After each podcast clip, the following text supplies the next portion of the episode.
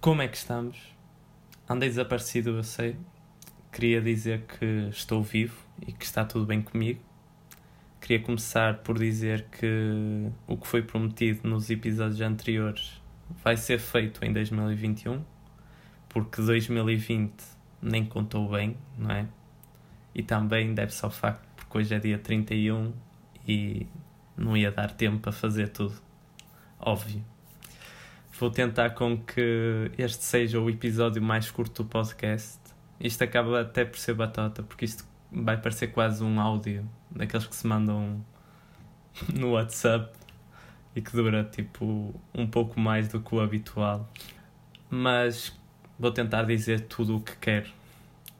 Uh, por isso eu não vou fazer um balanço do ano, nem vou falar mais do Covid, que também finalmente já, está, já estamos a recuperar disto tudo com a vacina e tudo mais.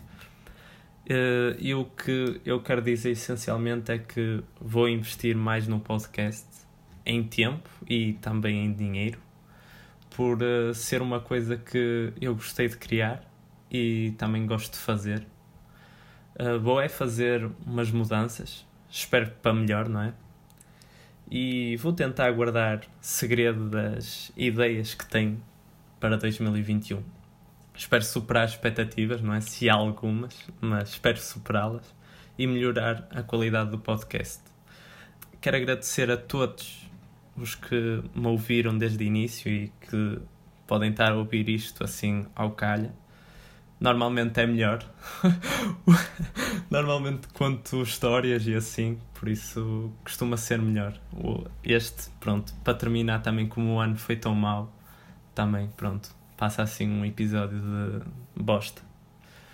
Uh, assim, façam as resoluções neste ano novo, porque lá está, em 2020 muita coisa não foi possível fazer-se, e isto mostra que nós damos sempre tudo por garantido, uh, quando claramente não devíamos, e eu acho que este ano mostrou-nos isso muito mesmo, não só pelo Covid também, sei lá, a morte da Sara Carreira também, muito pessoal ficou em choque, o que é normal, não é?